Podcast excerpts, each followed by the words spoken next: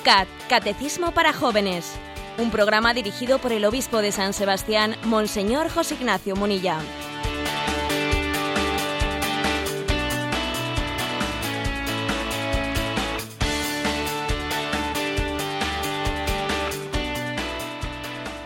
Muy buenos días, queridos amigos de Radio María.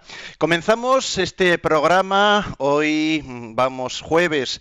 Estamos en la recta final, el último día del mes de enero, de esa cuesta de enero que llaman. Terminamos un precioso mes y además con un santo, un santo de alto standing. Hoy San Juan Bosco, José Ignacio. Buenos días. Ciertamente un, un, eh, santo de alto standing y especialmente pues para la pastoral juvenil, porque bueno, este programa de Yucat pues obviamente tiene todos, eh, eh, tiene, no excluye absolutamente a nadie entre sus oyentes, pero hace un esfuerzo especial de dirigirse a los jóvenes, aquellos a los que eh, tenemos un reto especial en transmitirles la fe.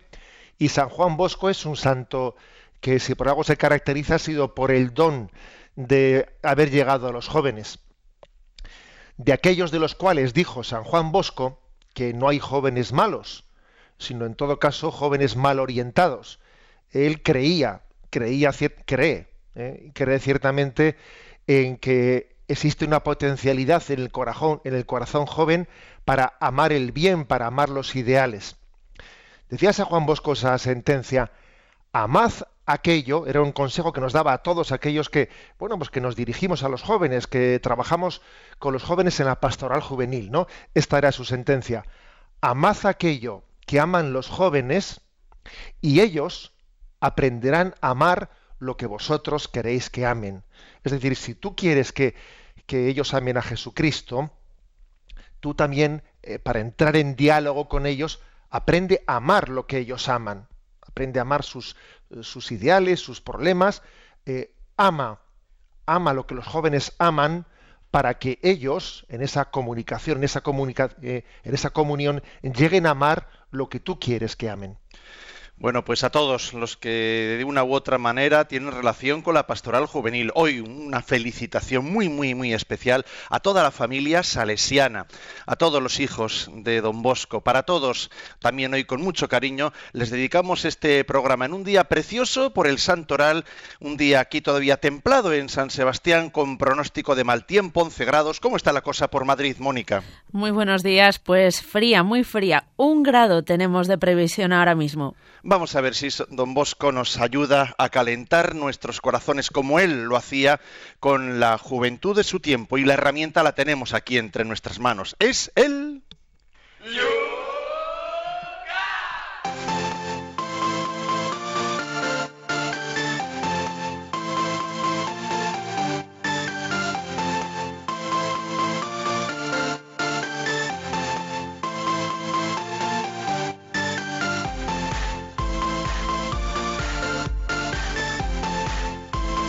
Y lo vamos a hacer como todos los días mirando a las preguntas que quedaban pendientes en el día de ayer. Dos temas tratábamos, dos puntos, el 170 y 71.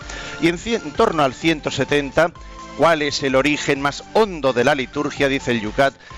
Pues Josefa, Josefa Inés nos dice en Facebook, Monseñor, si en la Eucaristía es el memorial de la cena pascual, ¿Por qué en mi diócesis, en el sínodo, se le da más importancia a la Eucaristía dominical de la mañana, desayuno, almuerzo, que a la del sábado por la tarde, noche, cena, que es cuando comienza el domingo? De hecho, el sábado no tiene vísperas, sino que rezan las primeras vísperas del domingo.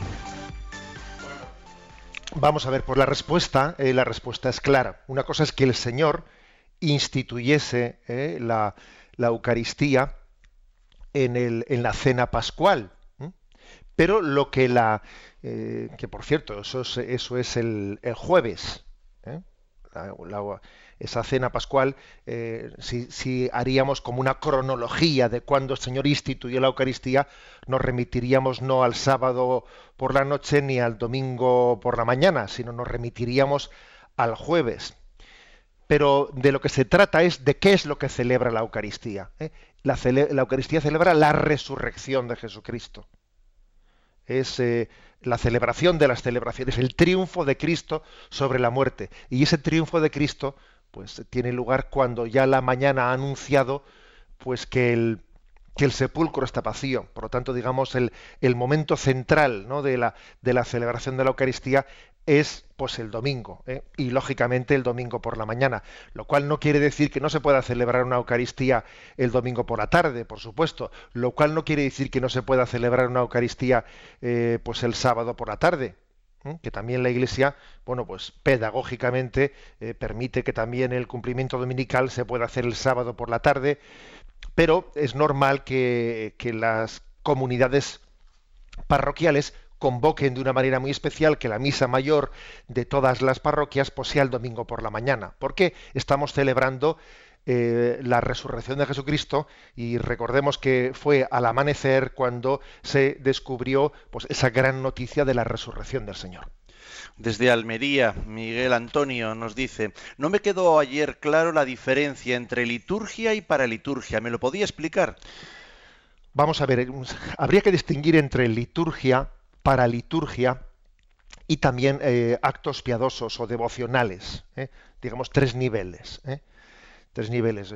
La liturgia o las acciones litúrgicas son actos sagrados, bien sean instituidos por Cristo o por la Iglesia, que pues, son de alguna manera aprobados por la por la autoridad de la Iglesia. Han, recibido una plena aprobación y reconocimiento oficial por parte de la Iglesia, ¿no?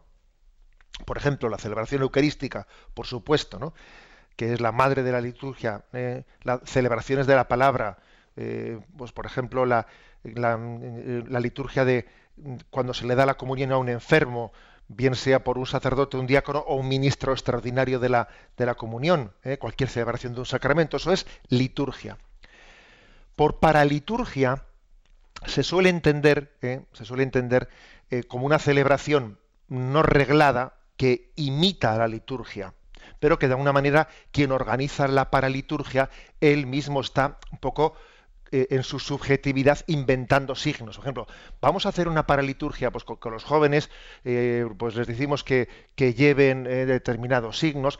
Juan Pablo II tenía, pues tenía una costumbre en, en, las jornadas mundiales de la juventud de, de introducir momentos de, de, paraliturgia con unos bailes de los jóvenes, con mm, esa construcción, ¿no? Un poco que imita la liturgia, pero no es liturgia, se llama la paraliturgia pisa con signos. Los jóvenes llevan, por ejemplo, pues, eh, pues unos pebeteros con, eh, eh, con la luz encendida, se hacen unos bailes, todo ello en un, entorno que imita la liturgia, pero desde signos, digamos, un poco nacidos del hombre, no nacidos, ¿no?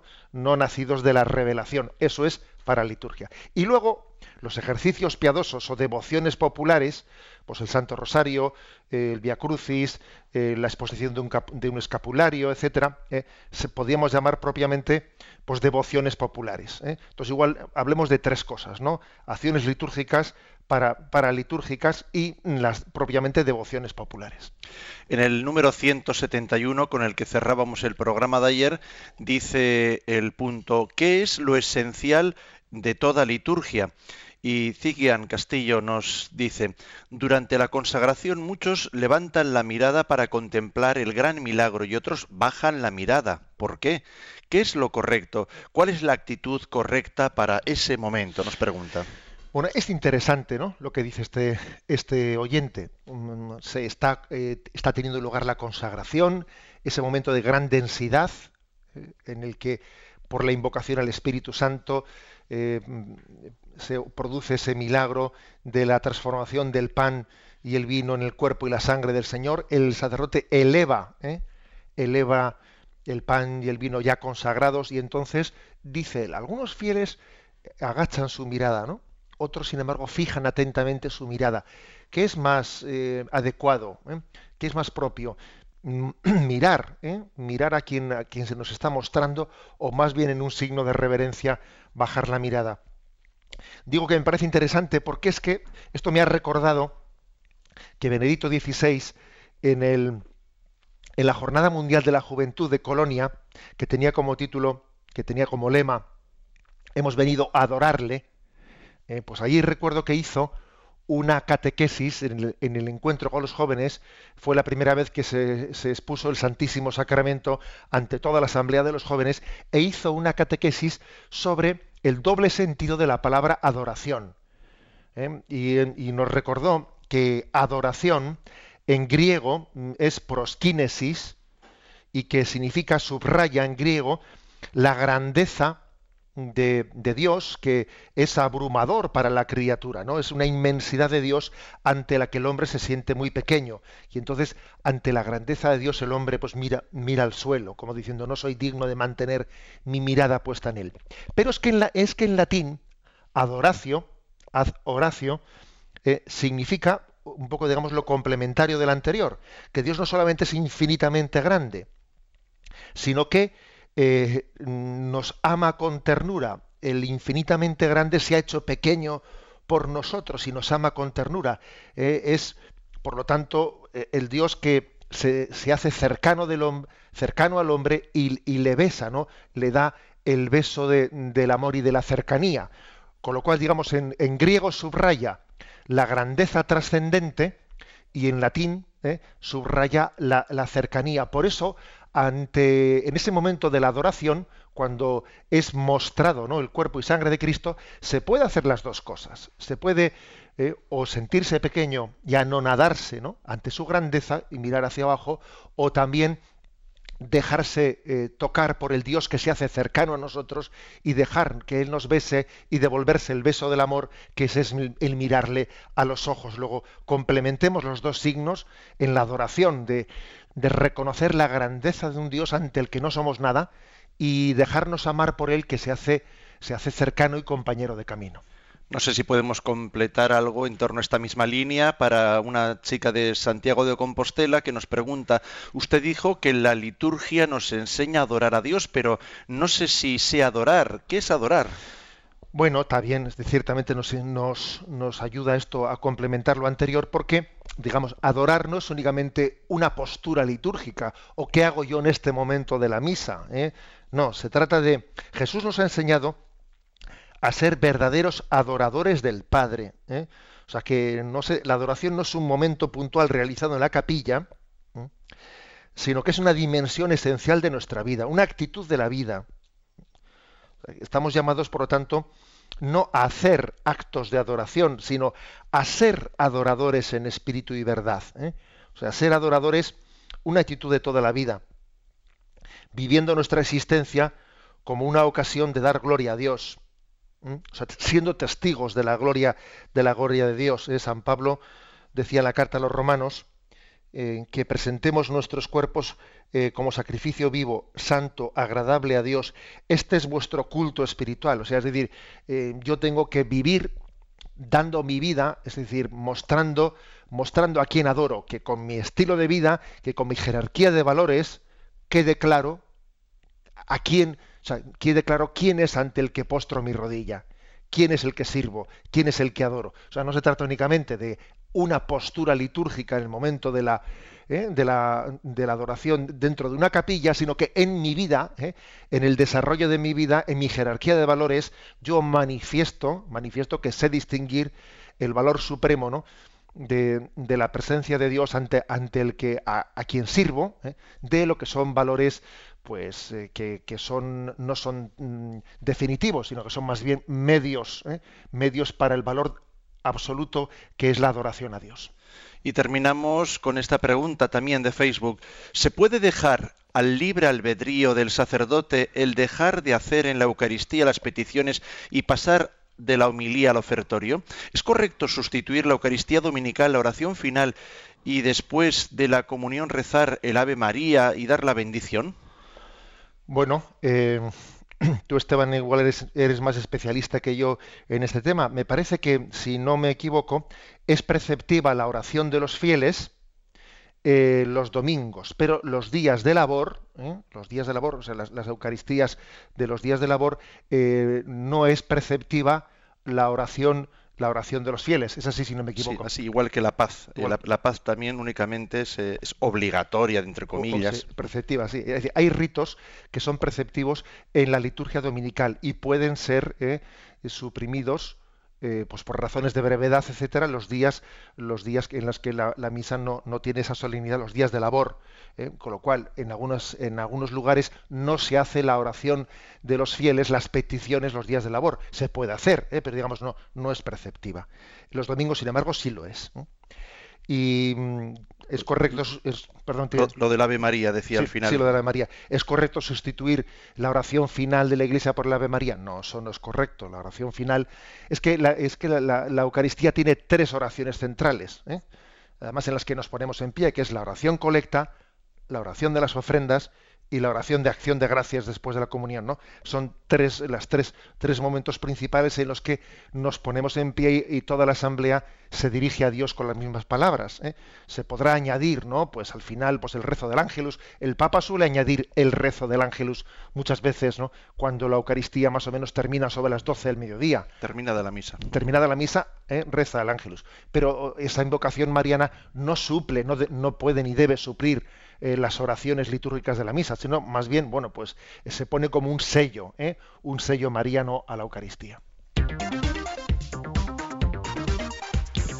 8 y 16 minutos, 7 y 16 minutos en las Islas Canarias. Vamos con los cuatro puntos, vamos a ver si somos capaces de llegar a ellos. Cuatro para el programa de hoy, comenzando por el 172.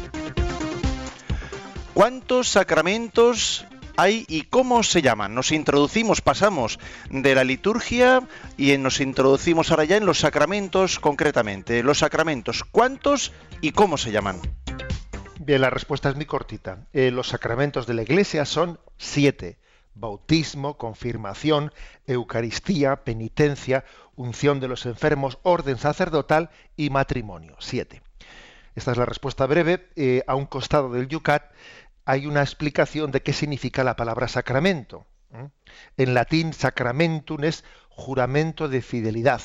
Y en griego, mysterium ¿eh? es misterio. Los sacramentos son signos sagrados visibles de una realidad invisible, instituidos por Cristo, en los que los cristianos pueden experimentar la presencia de Dios que sana, perdona, alimenta, fortalece y capacita para amar puesto que en ellos actúa la gracia de Dios.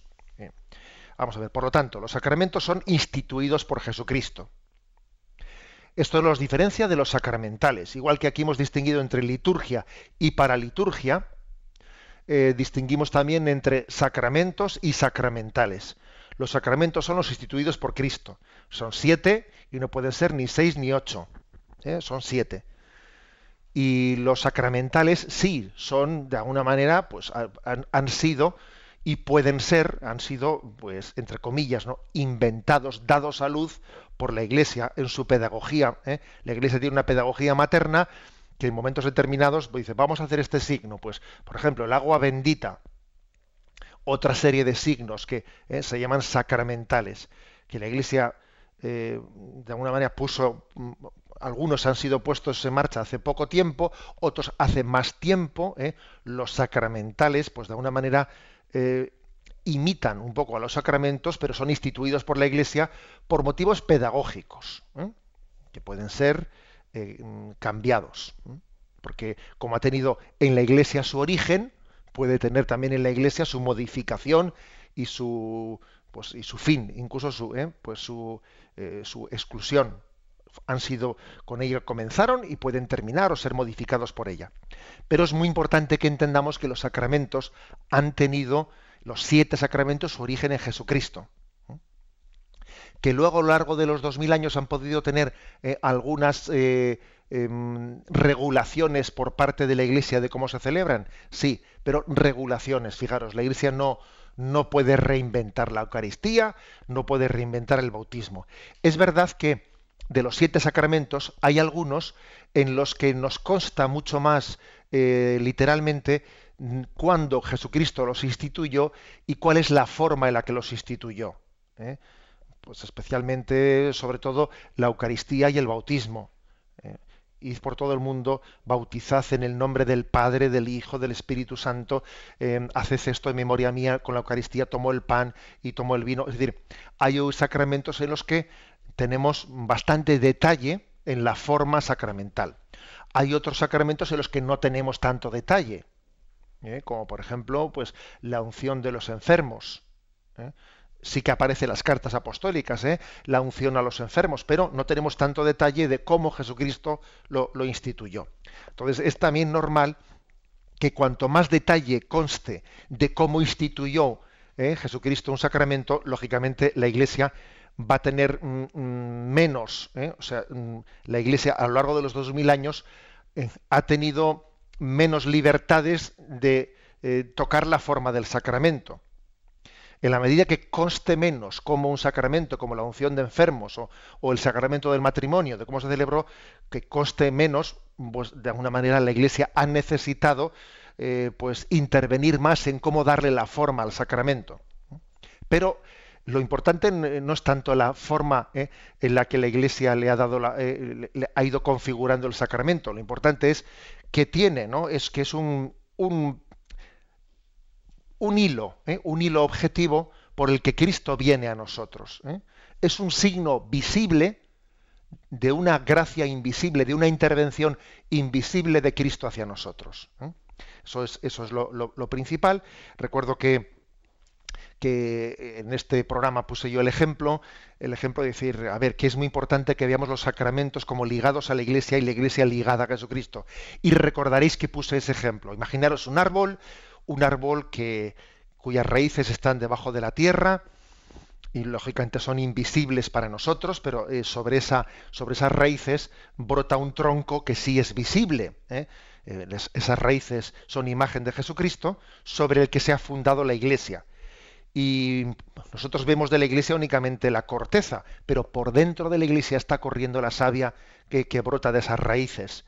Y de ese árbol pues se nos dan frutos, se nos dan siete frutos que son los sacramentos. Luego, cuando alguien come un fruto de ese árbol, en ese fruto que se lo da la iglesia visible, pero a través de ese fruto está recibiendo la vida de Cristo que corre por las venas, por los vasos capilares de, la vida de la iglesia. Eh, tomemos esta imagen para que nos demos cuenta cómo los sacramentos son signos visibles, son eh, vehículos visibles por los que nos viene la gracia de Cristo. Eh, este es el punto 172.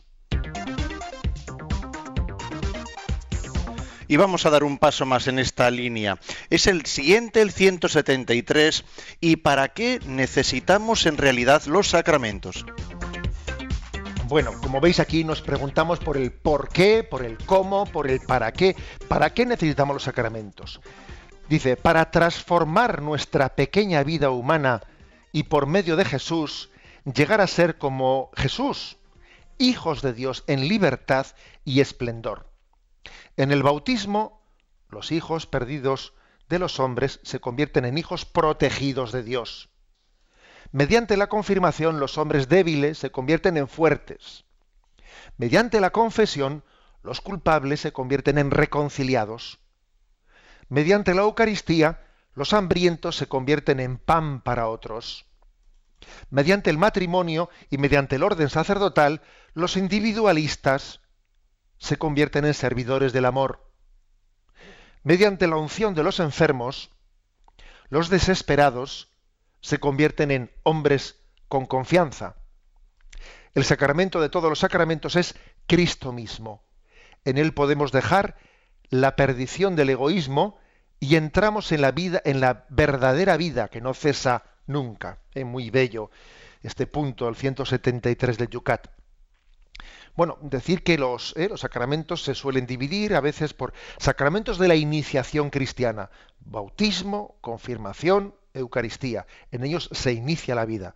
Bautismo, eh, confirmación, Eucaristía, sacramentos penitenciales, sacramentos para el perdón de los pecados, el bautismo, el de la penitencia, el de la unción de enfermos, sacramentos de los que nos, configuran en nuestro estado de vida, matrimonio y sacerdocio. ¿eh? Se suelen subdividir los siete sacramentos según un poco conceptos, pero aquí lo, lo principal es que, dice, necesitamos estos sacramentos para transformar nuestra vida y ser como Jesús.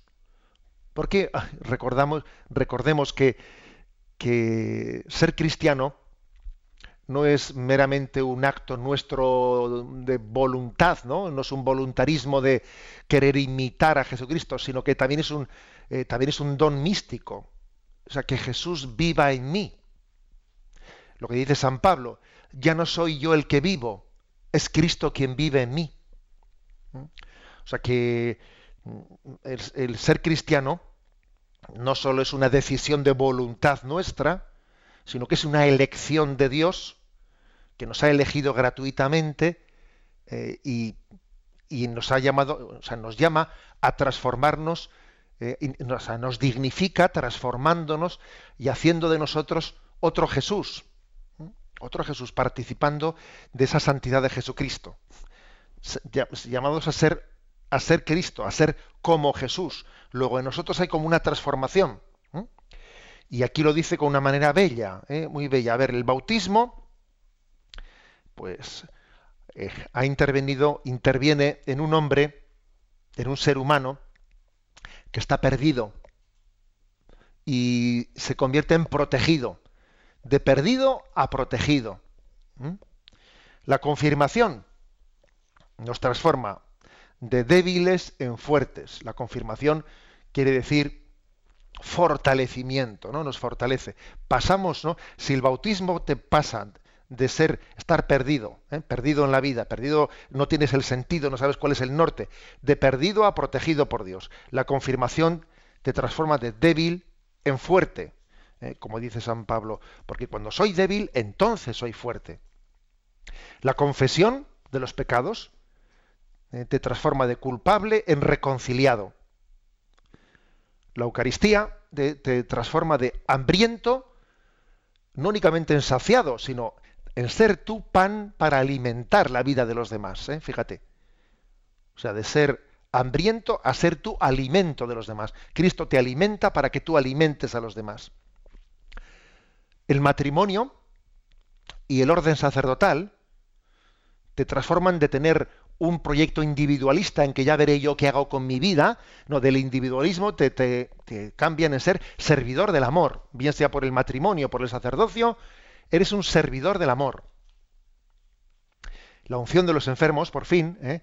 pues de ser un desesperado porque el sufrimiento, el dolor nos pueden desesperar porque no hay cosa más dura, no ya que sufrir, sino sufrir sin sentido.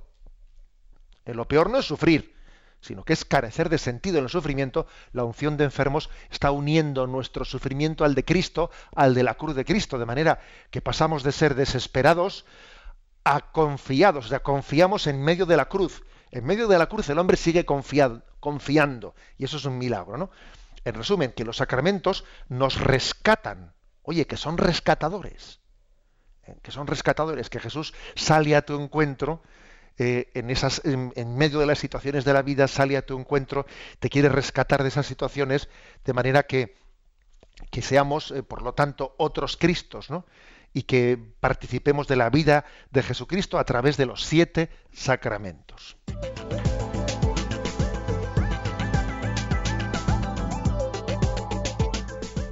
Vamos a dar un tiempo para no solo el descanso musical, sino también para vuestra participación en torno a estos dos puntos que acabamos ahora mismo de explicar.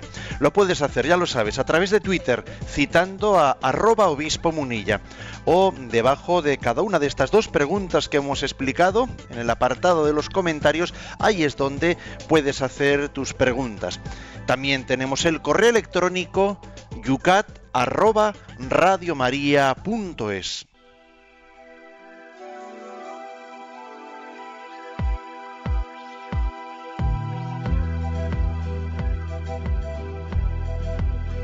Oh María, aurora de un mundo nuevo, madre de los vivientes, ti confiamos la causa de la vida.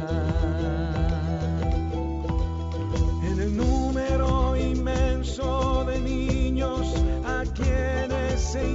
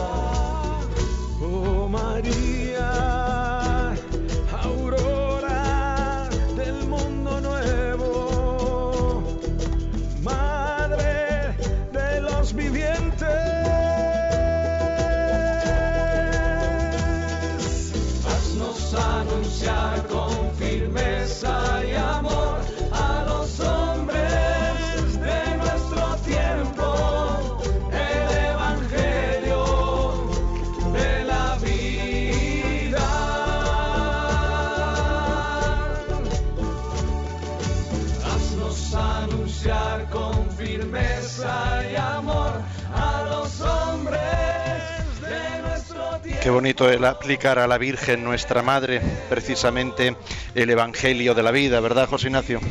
Pues sí, ciertamente. La verdad es que ella es el mejor, sin duda alguna, el mejor estandarte eh, de- del Evangelio de la vida, la mejor custodia en la que el don de la vida ha sido preservado.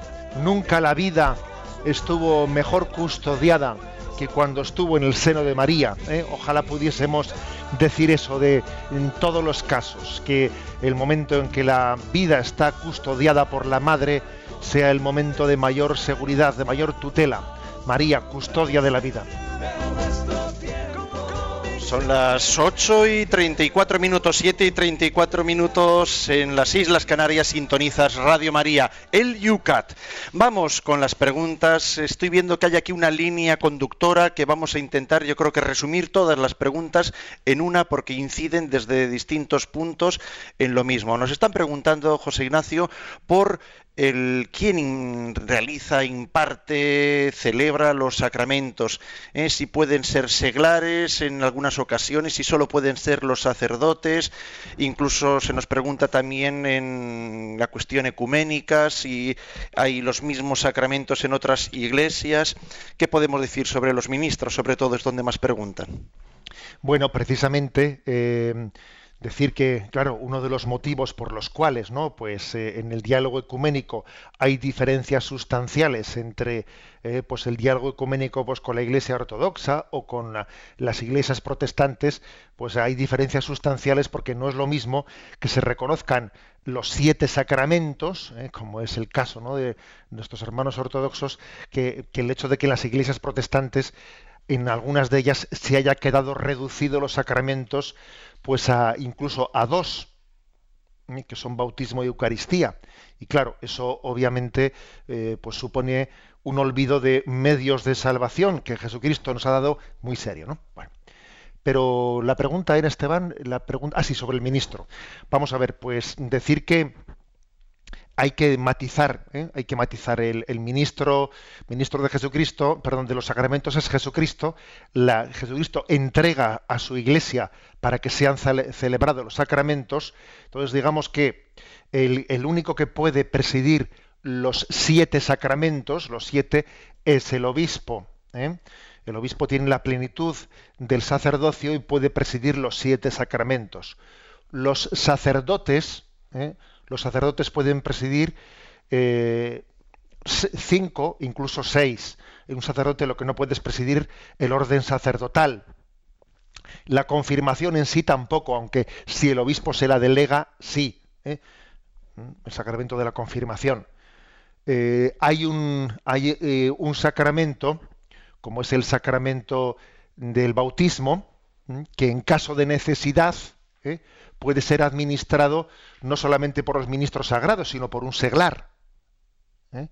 Por un seglar. Incluso una persona no bautizada, cuando, cuando no hay otra posibilidad, podría ser instrumento de bautizar a, otro.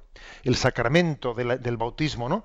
Por, por, motivo de su importancia, eh, puede ser administrado por un, un cristiano, no sacerdote, que no ha recibido el orden sacerdotal, incluso si me apuráis, hasta por un no cristiano, puede ser administrado. Y el sacramento del matrimonio tiene como, eh, como ministro del sacramento los propios esposos que se unen, son los ministros del sacramento. El sacerdote en ese caso ejerce de testigo, pero no es él eh, el ministro del sacramento, sino que es testigo de esa unión. Bueno, por lo tanto, según la historia de los sacramentos, eh, la presidencia de los sacramentos tiene matices distintos. Pero como iremos hablando de los sacramentos uno por uno, eh, habrá tiempo de, explicar por qué todos estos matices.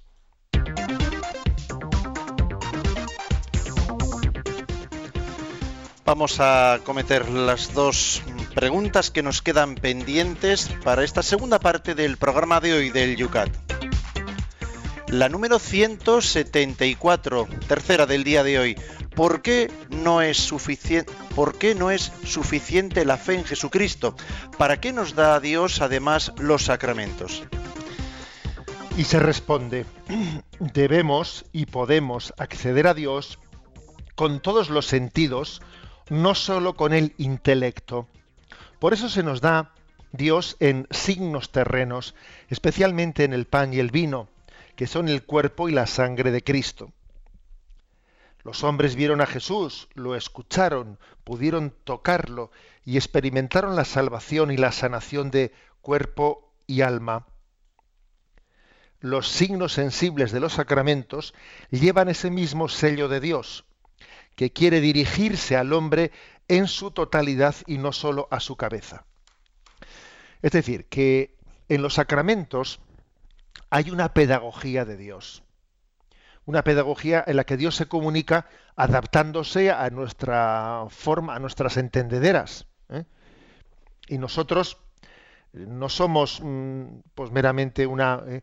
una abstracción, o sea, el hombre no es únicamente un razonamiento, ¿eh? un razonamiento de mm, meramente intelectual, no, el hombre es un ser corporal que ve, toca, eh, y también conocemos a través de los sentidos. El hombre tiene cinco, sentidos, ¿no? El gustar, el tocar, etcétera. No, bueno, pues eso forma parte de nuestro conocimiento. Nuestro conocimiento no es meramente eh, racional abstracto. ¿no? Vemos, tocamos, escuchamos, eh, sentimos. Bueno, pues Dios se, ha adaptado a esa necesidad nuestra del ver, escuchar, tocar, se ha adaptado. Y esos son los sacramentos. De alguna manera los sacramentos lo que hacen es prolongar la visibilidad de Jesucristo ¿eh? en su encarnación. Él se hizo hombre, se dejó tocar, acordaros de cómo tiene esos encuentros el Cristo resucitado. Después de haber resucitado, se encontró sensiblemente con los suyos y se dejó tocar por, por Tomás. Trae tu mano, mira mi costado. Tuvo la misericordia, tuvo la misericordia de dejarse tocar por nosotros. Bueno, pues en los sacramentos también forman parte de esa misericordia de Dios, que se deja tocar, se deja palpar, son signos visibles. Necesitamos signos visibles, ¿no? Entonces, bueno, eh, eh, por eso dice, ¿y por qué no únicamente tenemos un encuentro con Dios sin ningún tipo de signo visible? ¿Por qué eso del agua y el pan? ¿Y, y por qué este tipo de signos? Pues porque Dios es un gran pedagogo. Es un gran pedagogo que sale a nuestro encuentro y se adapta, ¿no? El, Dios que es espíritu puro, Él no necesitaría de, de esos elementos visibles para comunicarse con nosotros, pero nosotros sí. Y Él es misericordioso y sale a nuestro encuentro. Por eso, no entendamos nunca los sacramentos como ¿eh? obligaciones, ¿eh? que a veces algunos los perciben así. Aquí vienen a- ¿Por qué me tienen que añadir, ¿eh? añadir una, una especie de preceptos? Pero por Dios, no lo, entendamos así. Es una misericordia de Dios que se adapta a nuestra capacidad de entender. Bueno, pues de- desde ese punto de vista, eh, dice que mm, Jesús se dirige a la totalidad del hombre, al hombre entero. ¿eh? También tenemos, igual que tenemos los cinco sentidos, también tenemos sentidos espirituales. Hay un ver espiritual, un oír espiritual, un tocar espiritual, un olfato espiritual. Y ese ver, tocar, el olfato espiritual, etcétera, em, ese se traduce eh, a través de los sacramentos que nos permiten entrar en contacto con el, con el Cristo vivo. Damos un paso más. Última pregunta, cuarta del día de hoy, la 175 del Yucat. ¿Por qué pertenecen los sacramentos a la Iglesia? También añade y dice, ¿por qué no puede cada uno hacer uso de ellos a su antojo? Y responde diciendo, los sacramentos son dones de Cristo a su iglesia. Ella tiene la misión de dispensarlos y de protegerlos de un uso abusivo. Jesús ha confiado la transmisión de sus palabras y signos a determinadas personas, en concreto a sus apóstoles, y no los ha entregado a una masa anónima. Hoy se diría, no colocó su herencia en la red con libre acceso, sino que les albergó en un dominio propio. Los sacramentos existen para la Iglesia y por ella. Existen para ella, porque el cuerpo de Cristo, que es la Iglesia, se constituye, se alimenta y se perfecciona mediante los sacramentos. Existen por ella, porque los sacramentos son fuerzas del cuerpo de Cristo, como en la penitencia, donde Cristo nos perdona los pecados por medio del presbiterio. Bueno, pues el Yucat, como siempre, con sus genialidades, ¿eh? tiene aquí sus genialidades intentando llegar a los jóvenes en su lenguaje. Y, fijaros lo que ha dicho aquí, ¿eh? como se diría hoy en día, ¿no? Eh, el Señor no colocó su herencia en la red con acceso libre. ¿eh? A ver, pongo aquí en la red y cada uno que haga de, con ella lo que quiera. No, sino que la albergó en un dominio propio. ¿eh? Está gracioso aquí la, la, la imagen del, del Yucat. Él ha entregado, ¿eh? ha colocado en la red, en la red de Internet, pero no con, ¿eh? no con libre acceso, no, sino en un dominio propio. O sea, uno tiene que, ese don de Jesucristo está en, en un dominio propio, es, es, administrado, para que no haga cada uno con ello lo que le dé la gana, para que no lo manipule a su antojo. Está en la red, en esa en red de Internet, entre comillas, ¿no? siguiendo el ejemplo, siguiendo la metáfora, está en la red de Internet, a servicio de todo el mundo. ¿Todo el mundo puede entrar? Sí, pero es un dominio, es un dominio propio en el que tiene una forma de ser administrado. ¿eh? Por eso los sacramentos pues no pueden ser manipulados por nosotros a nuestro antojo. Yo no puedo hacer y deshacer. Yo no puedo pedir sacramentos a la carta.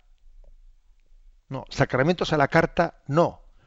Palabra de Dios a la carta no. Porque, porque sería, eh, sería olvidarnos del principio de la revelación, que Dios se comunica a ti. No, tú no puedes seleccionar lo que, lo que Dios quiere decirte a ver, Dios quiere hablarme, pero yo voy a seleccionar lo que, lo, lo, que tenga que decirme. No, hombre, si te habla Él, tienes que dejarle libertad en su, en su expresión. Por eso yo los sacramentos, a ver, yo los sacramentos o recibo los siete o no recibo ninguno. A ver, me refiero no físicamente, porque los siete sacramentos, pues, pues muy pocas personas han recibido los siete. ¿eh? Pero me refiero, yo estoy abierto a la gracia de Dios en los siete sacramentos. Yo estoy abierto a la gracia de Dios en toda la palabra de Dios. Los sacramentos o se reciben todos o no se recibe ninguno. La palabra de Dios o se recibe plenamente o es que no se recibe como palabra de Dios. ¿Mm? Ya me habéis escuchado en alguna ocasión ese, eh, esa expresión irónica de aquel que dice que estaba, eh, estaba en un mitin y dijo, como decía Jesucristo, y en parte tenía razón, dice, hombre, vamos a ver cómo que en parte. Si, si yo creo en Jesucristo como el revelador del Padre, como aquel que, que, me transmite la palabra del Padre, como que en parte tenía razón. O sea, los sacramentos no son a la carta, la palabra de Dios no es a la carta, la revelación, la revelación supone por nuestra parte una plena acogida. Una plena acogida. Y en ese sentido, la Iglesia dispensa y protege de un uso abusivo. O sea, la Iglesia tiene que administrar. Y también ¿eh? está de alguna manera protegiendo de un uso abusivo. Dice, a ver, cuidado, para poder celebrar este sacramento con dignidad hace falta unas disposiciones mínimas, ¿no? Que son esta y esta. Es decir, eso es necesario. De lo contrario, bueno somos nosotros, madre mía. Hacemos eh, de los sacramentos y de, pues como un chicle, los estiramos y los adaptamos absolutamente a nuestro, a nuestro capricho. O sea, tiene que ser tutelado los dones de Dios, tienen que ser eh, dispensados. A veces se suele por ahí montar determinados escándalos, ¿no? Cuando la Iglesia cuando la Iglesia recuerda pues que en determinadas disposiciones no se puede no se puede comulgar, por ejemplo, pero ¿quién es la Iglesia para, eh, para, eh, pues para impedir que la comunión la reciba no sé quién? Por ejemplo, me acuerdo que cuando la Iglesia recordó que los mm, políticos católicos que hubiesen votado a, favor eh, de una ley de aborto en un parlamento, a ver, que en sí mismo eso, eso les, sitúa en una situación de complicidad con el mal que es incompatible con la comunión. ¿eh? Y un político que haya católico que haya votado al favor del aborto en un parlamento no puede comulgar ¿eh? hasta que no se arrepienta y además se confiese y, haga público su arrepentimiento. Y claro, la Iglesia dijo eso y madre mía, y cómo la Iglesia puede uno tiene derecho a comulgar, perdón, derecho a comulgar, no, no existe derecho a comulgar. ¿Cómo vamos a tener derecho a los sacramentos? Los sacramentos son, son un don inmerecido. ¿Cómo vamos a tener derecho a ellos? ¿Eh? Entonces la Iglesia tiene que tutelarlos, tiene que dispensarlos, protegerlos de, de un uso abusivo. ¿eh? Bueno, ya sé que esto que estoy diciendo, cuando ¿eh? aquí suena pues un poco pues más coherente, pero cuando luego lo trasvasamos a la vida diaria, a veces suele ser motivo de, de crítica contra la Iglesia, de bueno, pues eh, de comentarios despiadados, pero es que la Iglesia desgasta su fama, entre comillas, la desgasta pues por defender la herencia, la heredad de Jesucristo. Eh, ¿Qué sería de la Iglesia si es como tengo aquí los sacramentos y venga, me voy a eh, me voy a hacer el simpático haciendo rebajas de enero en el corte inglés, ¿no? A la venga, vamos aquí, cada uno a la carta, lo que cada uno pida. Eso sería una deformación la Iglesia tiene que ser custodia. Y ahora de, de, custodiar tiene que discernir. Tiene que discernir. Decir sí a todo, sí a todo, mal asunto. Decir no a todo, mal asunto. Hay que saber distinguir cuándo sí, cuándo no, y por lo tanto, ¿no? Aquí, como dice, eh, el ejemplo ¿eh? con el que he partido, muy ilustrativo, dice, a ver, ponemos en la red, entre comillas, ¿no? En la red de la misericordia de Dios eh, ponemos este depósito de los sacramentos, pero no con un libre acceso, sino en un dominio propio, para que se administre según criterios de humildad, de humildad y de misericordia.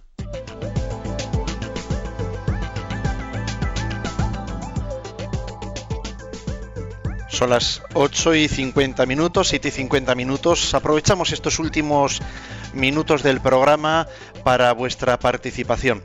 José Ignacio, llegan muchas preguntas, muy activos, se ve que el tema gusta, ¿eh? o por lo menos hay más interés que en el más genérico que teníamos antes en torno a la liturgia, pero con permiso de nuestros oyentes vamos a dejar todas las preguntas, muchas están llegando en torno a la Eucaristía, por teléfono también a Mónica, le hacían varias en esta línea.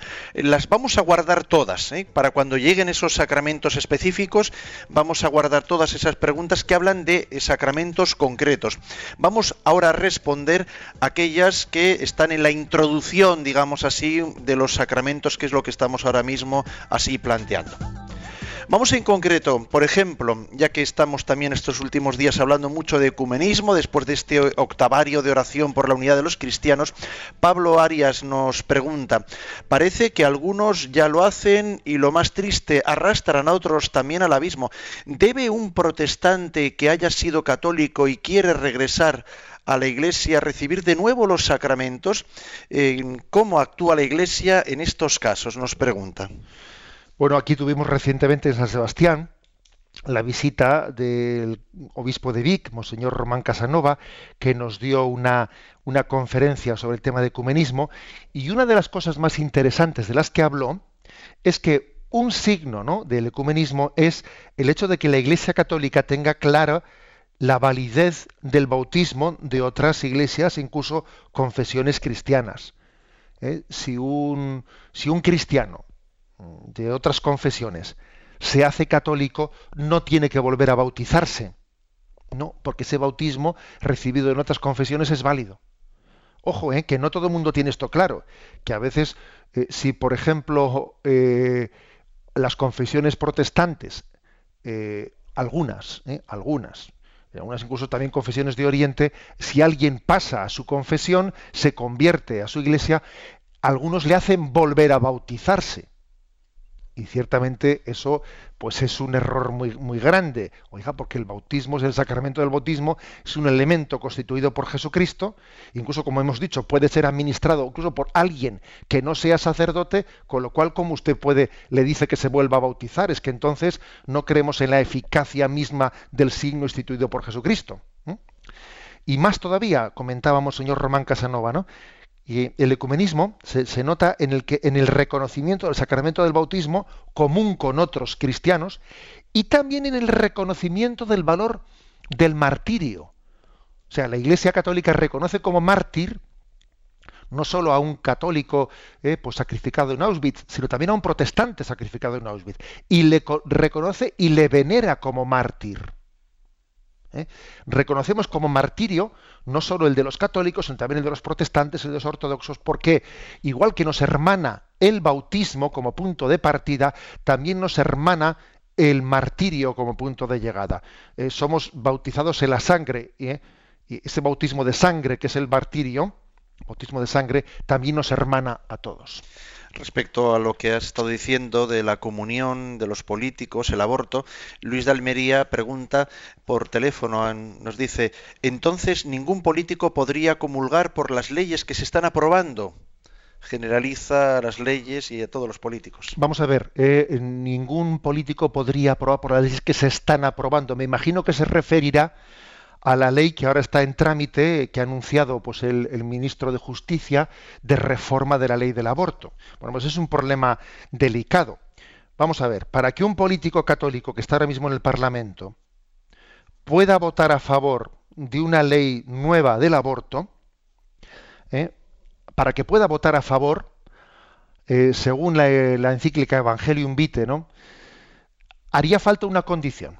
¿Eh? un político católico podría decir, yo estoy totalmente en contra del aborto, en este momento no tengo posibilidad, no hay posibilidad por las mayorías parlamentarias de derogar totalmente una ley del aborto, eh, pero yo voy a mm, votar a favor de una restricción de la ley anterior del aborto. Pero para que esa, para que yo pueda votar a favor de una restricción, haría falta que yo públicamente hiciese una declaración pública en la que diga que estoy totalmente en contra del aborto, que voto a favor de esta ley de una manera circunstancial, transitoria, hasta que pueda derogar plenamente el aborto. O sea, se podría hacer una votación, o sea, mm, digamos, circunstancial restringiendo la anterior cuando no es posible plenamente derogarla, pero para que esto no sea, no, no sea motivo de escándalo, ese católico tiene que hacer una declaración pública para dejar claro que él ese voto lo ha hecho no en cuanto que apoya esta ley, que sigue siendo absolutamente inmoral, sino que la ha apoyado en cuanto a restricción de la anterior.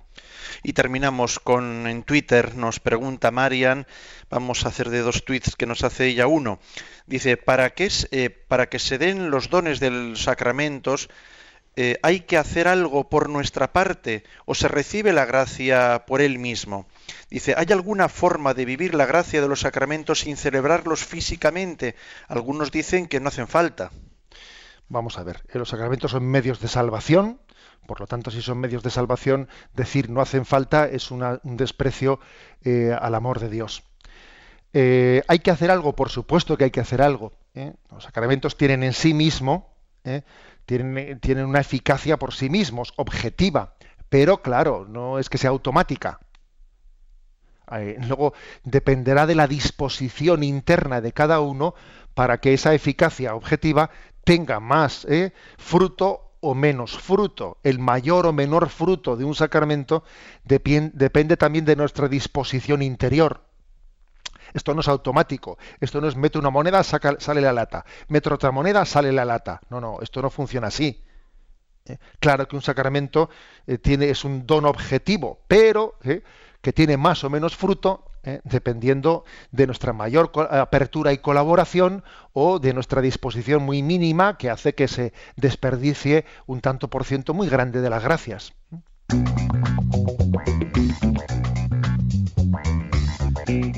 Insisto que todas las preguntas que han quedado en el tintero, que esta vez han sido muchas, ¿eh? un servidor las va a copiar y le irán saliendo cuando se traten esos sacramentos en concreto. Pero antes de terminar, José Ignacio, puntos para el día de mañana. Puntos para el día de mañana, vamos a hacer tres. 176, ¿qué sacramentos se reciben solamente una vez en la vida? Segundo, 177, ¿por qué los sacramentos presuponen la fe? Y 178, cuando un sacramento es administrado por una persona que es indigna, ¿pierde por ello su efecto? Y la bendición para darnos la fuerza necesaria para comenzar este nuevo día. La bendición de Dios Todopoderoso, Padre, Hijo y Espíritu Santo descienda sobre vosotros. Alabado sea Jesucristo.